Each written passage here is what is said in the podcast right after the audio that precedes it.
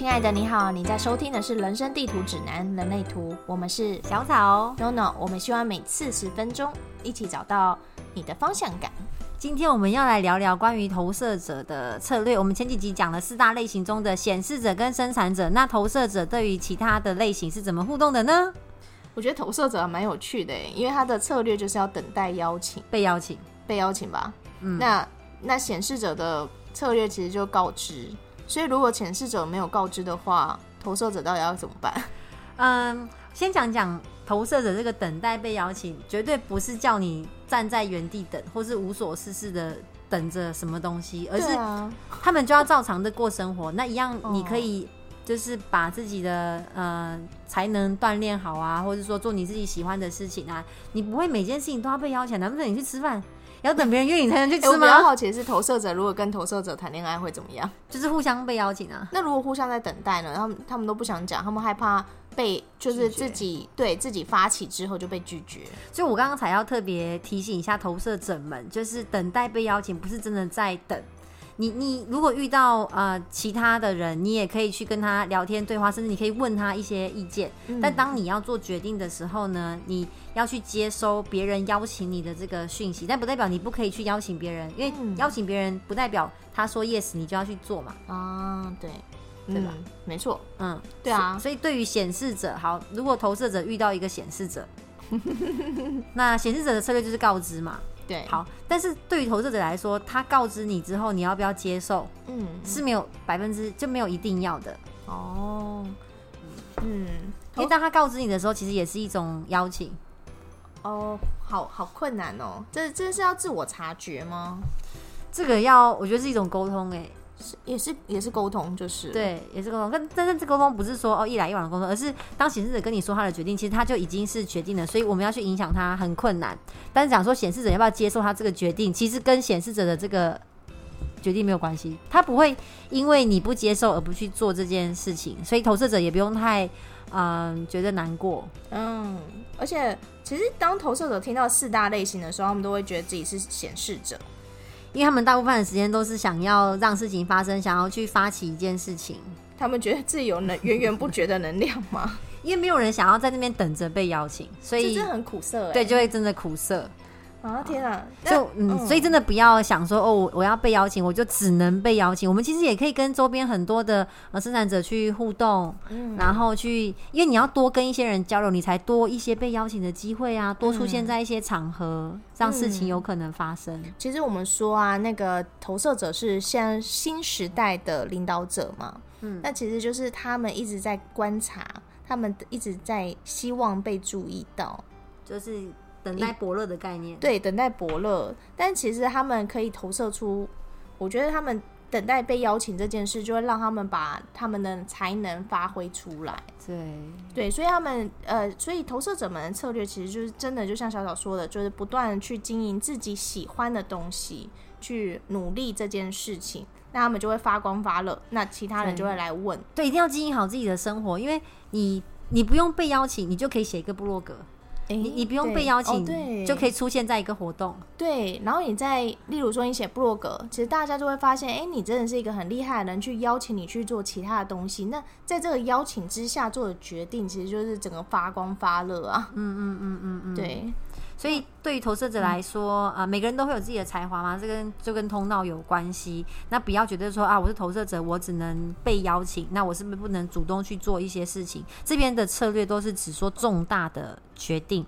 好，不要太急着去发起，或者说啊，我就下定决心要去做一件事情。投射者真的需要跟外在互动，然后你去注意到别人询问你。好，我举个例子好了，呃，我们的人生人类图的老师啊、呃有一个叫 Alex，嗯他之前做到某一间公司的总经理，他在上课的时候就跟我们分享说，他每一份工作都是被邀请，他不会特别想换或不想换工作，可是他身边 always 有这样子的机会。那当机会来到他的面前，邀请他去到一个新工作的时候，啊、如果他觉得诶这个很棒，他就过去，所以他就这样节节高升，一路到总经理。他说他每一份工作都是被邀请哦。嗯，那这也是因为他把他原本的事情做得很好，所以让别人看见他呃适合的机会来到面前，你会有回应，然后对接受这个邀请。所以如果投射者在生产者旁旁边啊，或者是显示者旁边，他们都一直有点发展自己错误的策略，就是会觉得自己要去做，但其实他们停止这件事，这种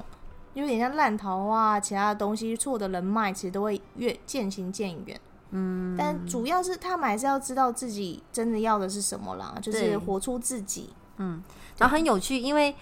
投射者跟显示者都没有剑骨，剑骨是一个行动的能量很大的来源。那可是显示者又是一个纯粹的行动者，所以当他决定了，他告知他就可以去做。他即使没有剑骨，他还是有这个能量。那生生产者本来就会有剑骨，所以他们透过可能是呃剑骨的回应，也可以去做。所以生投射者完全被夹在中间，他没有告知的力量，他也没有生产者的剑骨，嗯，所以他们就会有很想要冲动去发起。但是投射者跟生产者啊，其实天生就需要互相依赖。其实百呃投射者记得我记得是百分之二十还是三是显十？生吗？投射者对啊，是，对啊。然后我做比例啦，对比例，对，那投射者跟生产者其实会天生需要互相依赖，投射者会借着获得生产者的赏识，然后生产者也需要投射者的指引，然后在达到目标的道路上，他们就他们可以互相扶持，然后完成彼此伟大的目标。嗯哎，投射者很有趣，他为什么是新生代的 leader？是因为他常常可以点出别人的盲点，让别人觉得说，哦，你帮我看见了我的问题，我就可以着手去解决。但投射者的擅长是帮助别人看到别人的问题，他们反而对于自己的问题比较看不到，所以就会很着急想要解决自己的问题，而有错误的发起。特别是身边有生产者的时候，他就会好像以为自己有那个建骨的能量。哦对其实很多人是这样哎、因为生产者实在太多了，然后生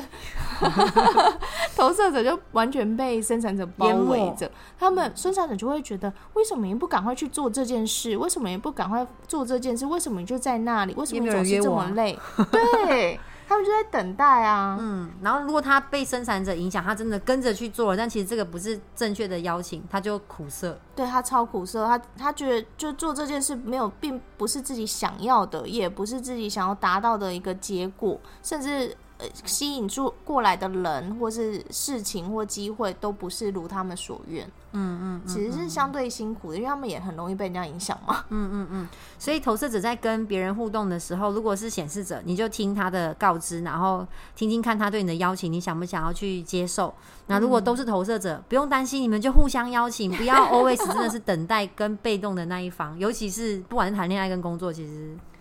都是。我印象很深刻，之前上一堂爱情的课，嗯，就有学员就问老师说：“ 哈，那投射者要被邀请，那如果两个都是投射者怎么办？到底要谁先邀谁我好？想等，这到谁先邀，邀谁说？出来就输了。呃，这跟性别没有关系哈，就是每个人都呃有自己恋爱的习惯，但嗯。如果你学过人类图，你也知道自己是投射者，你绝对不要觉得说哦，我现在喜欢你，那我就要等待被邀请，你也可以去邀请对方。假设这个男生对你很好，但是他可能是投射者，他其实很害怕，但他真的对你已经好到超出普通朋友的那种好了。其实女生可以问一下，就是对方说：“哎、其实我觉得你不错，就是你有想过为了我们可以在一起，对进一步，或者委婉的问，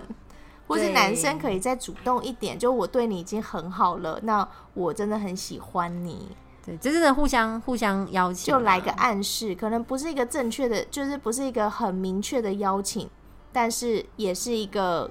开发，你进入一个两性话题的概念了。啊总之就是互相 邀对，请。我觉得投射者是一个很有趣的概念啊，就是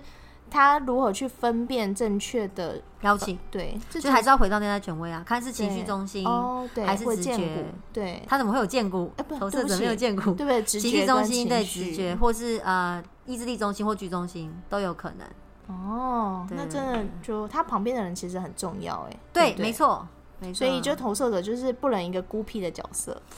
很难啦，因为刚才也讲到了嘛，投射者要跟生产者就是依偎在一起生活，他们也会互相很大能量。能量有点像，有点像各取所需，所以不会是太过孤僻啊。工就作场互相帮忙这样子。嗯，天啊，我觉得投射者这个话题蛮可以继续、继续、继续讨论的。对，总之，如果你是投射者，你有觉得苦涩，呃，认真去看一下你身边有的一些邀请，然后让自己嗯过好自己的生活很重要。嗯，那被动是呃不是你们唯一的选择，你们还是可以嗯过好自己的生活。那同学们可以看看自己的人类图，去看看自己应该被认出的才能是什么。如果你是投射者的话，还有这跟你家中其他人成员的人类图有什么关联？那想知道的朋友们、同学们，可以在脸书上搜寻“人生地图指南”底线人类图，也可以在 IG 上搜寻 Human Design 底线 GPS。欢迎大家在下方留言跟我们讨论。我真的非常想要知道投射者的酷酷色，谢谢你，我们下次见，拜拜拜